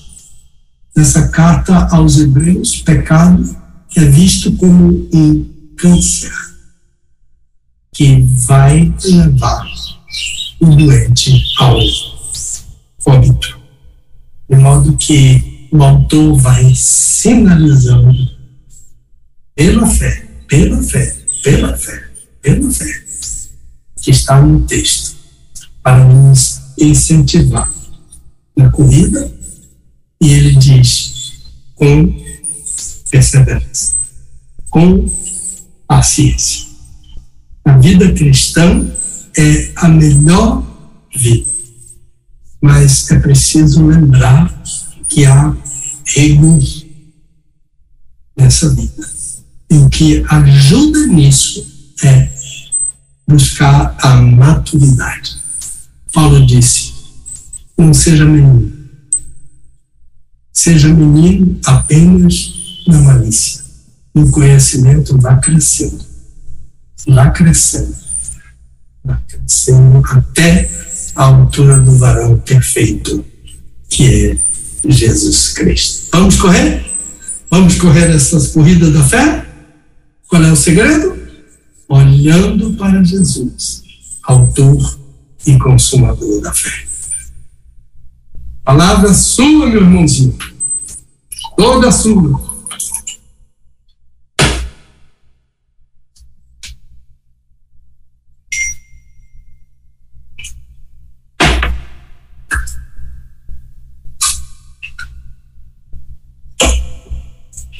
Está me ouvindo? Positivo, pastor. Ouvindo sim. Estamos aqui, é, estamos aqui, estamos ouvindo. Ah, sim. Deu uma falhazinha aí, mas eu peguei o final da, da palavra. Sim. Não, estou ouvindo, estou ouvindo sim, alto e claro. Estamos todos ouvindo. A palavra, a palavra é toda sua agora, viu? Sim, muito bem. Olha, meio-dia e quatro em Brasília, né? E então tá aí hoje eh, com temas diversos, Pastor Pedro Moura trazendo pra gente mais uma edição do nosso Desvendando Textos Difíceis da Bíblia. Eh, e para você que está aí ligado com a gente, Obrigado pela tua companhia, obrigado pela tua eh, audiência aqui na rede 316. E esse, então, eh, está sendo mais um Desvendando Textos Difíceis da Bíblia. E mais uma vez a gente pede aí a, a compreensão né, do nosso público. Hoje o nosso programa está um pouco diferente, né? Justamente porque nós estamos em reforma eh, no estúdio onde vai ser apresentado o, o nosso Bom Dia 316. Então, por isso, ah, está um programa hoje um pouco diferente, né? Ah, pastor. Sim. Ah, eu vou rapidinho, eu quero ver se eu, eu quero ir lá no nosso no nosso WhatsApp, né? Porque tem mais gente mandando alô, mandando recado, parabenizando o senhor aqui. Antes de devolver para o senhor fazer a sua conclusão, tá assim, ó. Parabéns, pastor Pedro Moura, o nosso a nossa querida Janice Peixoto. Ela botou assim: Homem de Deus, que graça, sabedoria e ânimo de Papai do Céu sempre abunde em sua vida, juntamente com sua família, sua irmã de Paulino Peixoto. É, gratidão de toda a família Peixoto pelas orações e carinho com o, o, o pastor Paulino. Grande abraço é, a nossa querida Janice Peixoto que está plugado com a gente. O Beto Moura concluiu o recado dele aqui, ele está dizendo assim, ó, parabéns, que programa maravilhoso, parabéns ao meu tio amado, meu compositor favorito. Uh, dia 6 de janeiro, dia em que nasceu um homem a quem Jesus chamaria de meu amigo. Eita, que legal. A uh, Edinha também está aqui, está plugada com a gente. A, a Edia, ela é lá de Aracaju, Sergipe.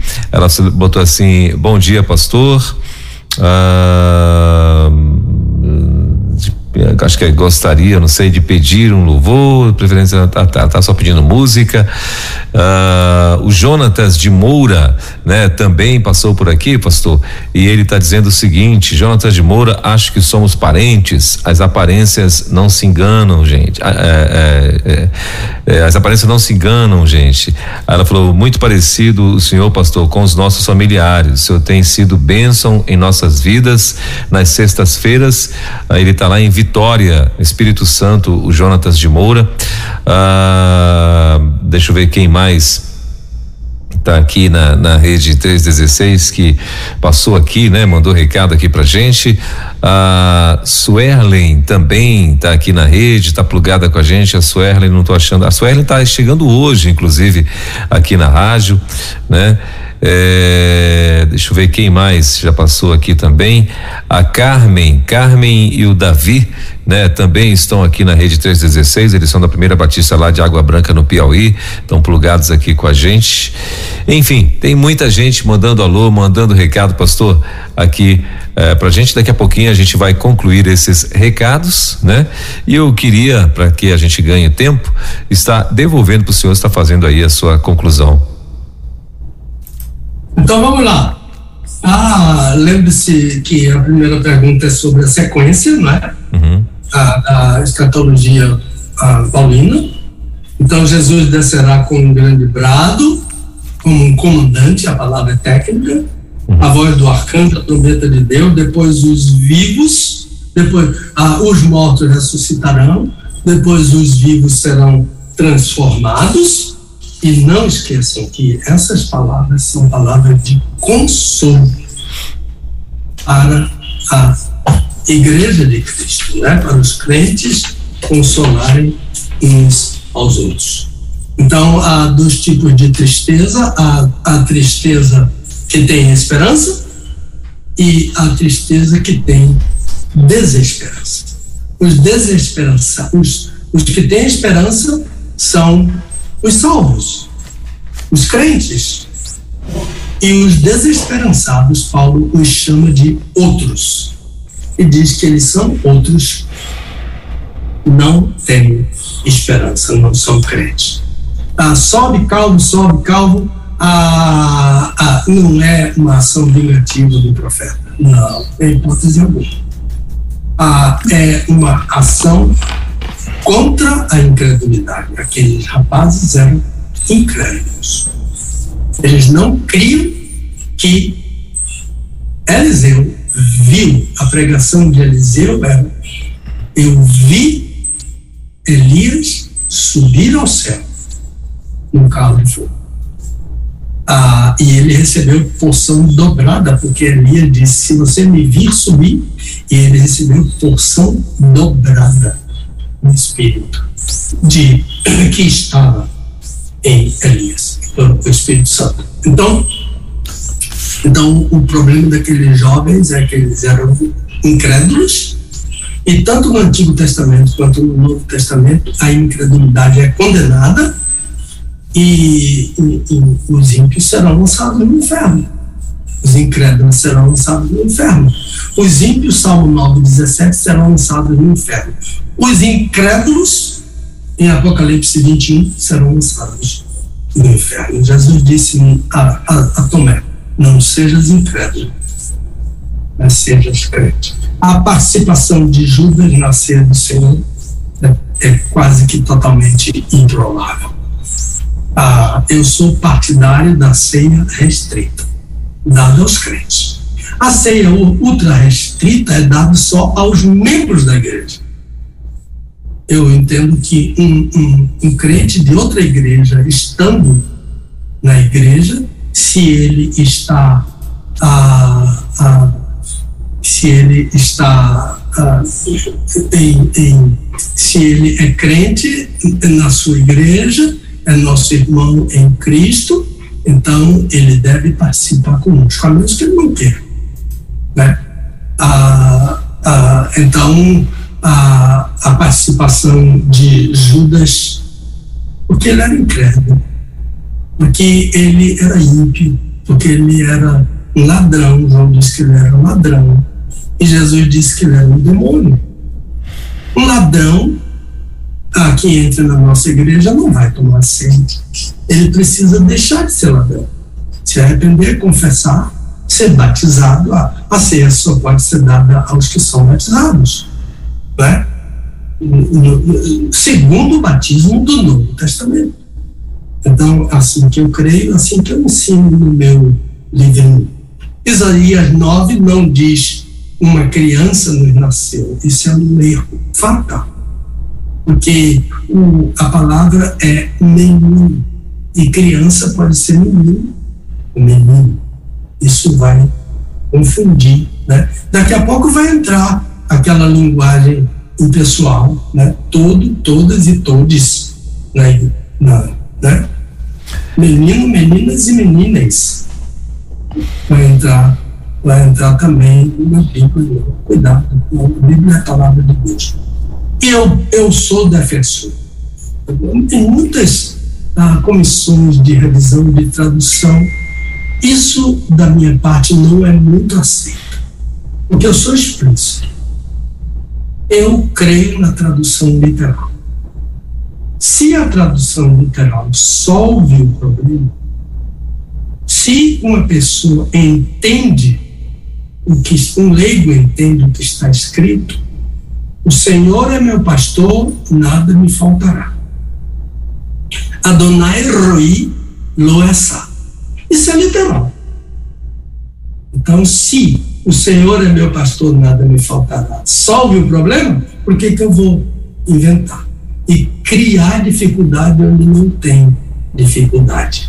Agora, quando a tradução literal não solve o problema, então precisamos de ajuda da exegese, da hermenêutica, né? Da história, a, da cultura, etc., para nós entendermos o que foi que o, autor disse. Então, é menino e Eled e Ben, filho, são as duas palavras que estão no original em a, Isaías a, 6. Né? Isaías 6. Ah, sobre ah, Hebreus, a advertência no texto ah, da corrida nos chama a atenção para a perseverança. O crente é aquele que vai perseverar até o fim. E há uma nuvem de testemunhas, que são os crentes de Hebreus 11, que nos estimulam. O exemplo dela nos estimula. Mas o modelo é Jesus, que os estimula os estimulou e nos estimula a nós, principalmente porque Ele é o autor e consumador da fé. Minha última palavra, meu irmão, é: vamos correr assim, com perseverança, nesse novo ano. Ele começou a ameaça boa para muitos brasileiros, né? estamos sob um regime que não é cristão, é oposto ao cristianismo, socialismo. Eu vi um grupo grande no dia da posse do presidente dizendo vamos destruir o Brasil e instalar o socialismo. O socialismo é oposto, isso é entre aspas. Vamos destruir o Brasil e construir o socialismo o, o socialismo é oposto ao cristianismo.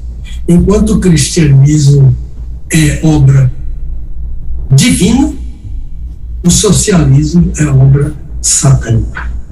Então, vamos orar pelo Brasil e sempre que orarmos, não vamos nos descuidar que quem nos ajuda é Deus dia por causa de Jesus. Então, o que é que a gente tem que fazer? No meio de qualquer tribulação. O que vier contra a igreja não vai ser novidade para nós, porque Jesus já advertiu. Tenho-vos dito isto para que em mim tenhas paz. No mundo tereis tribulação, mas tendo bom eu venci o mundo. Como é que vence o mundo? Olhando para Jesus, autor e consumador da fé. A palavra é sua, meu irmão. Eu agora fico calado. Prometo.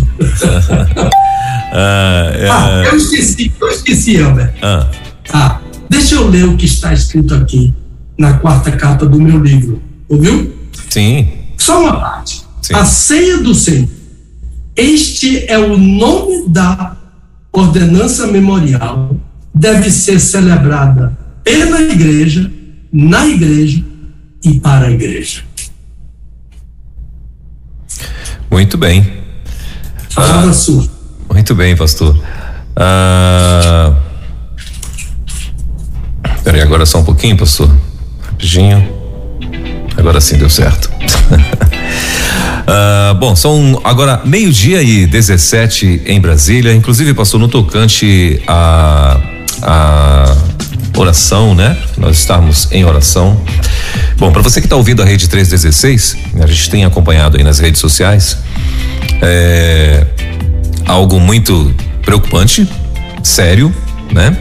Por quê? Porque uh, os caminhoneiros, né, o agro e uma grande parte da população estão decididos, né, a fazer uma greve geral já a partir de hoje, inclusive, né? Uh, então assim, o Brasil está provavelmente vai entrar numa convulsão social né? E, e tudo isso por uma série de, de, de, razões, né?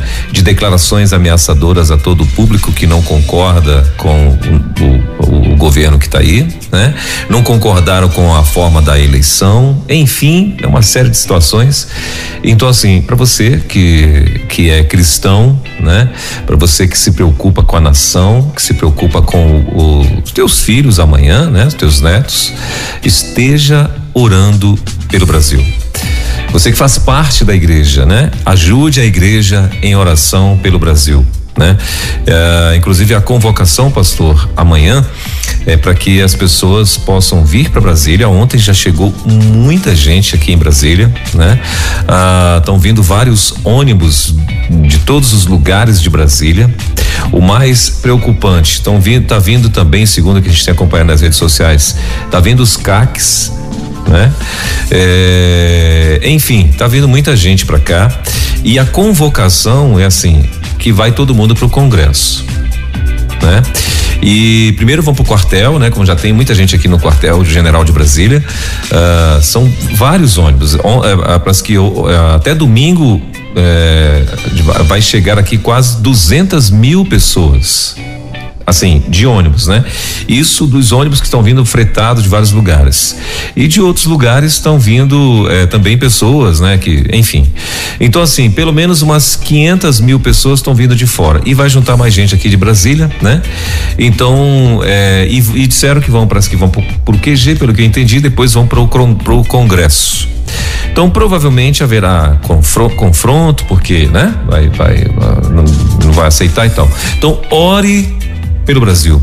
Ore por essas pessoas, né, para que ah, vidas não sejam perdidas por conta desse todo esse absurdo que está acontecendo no Brasil, né, e, e preocupante. Então ore, ajude a igreja em oração, né, para que o Senhor possa trazer uma resposta, né, e que consiga a, aplacar os ânimos, né, e toda essa situação que pode vir sair do controle, né, é, é, nesse fim de semana aqui na capital de todos os brasileiros. Amém? E é isso, meu pastor. Obrigado mais vamos uma vez. Que, vamos orar para que essas manifestações sejam pacíficas. Sim. Pelo bem do Brasil. É? Sim. É, eles falaram que vão pro Congresso, né? E provavelmente chegar ali, eles vão travar, não vai entrar nem sair ninguém e tal.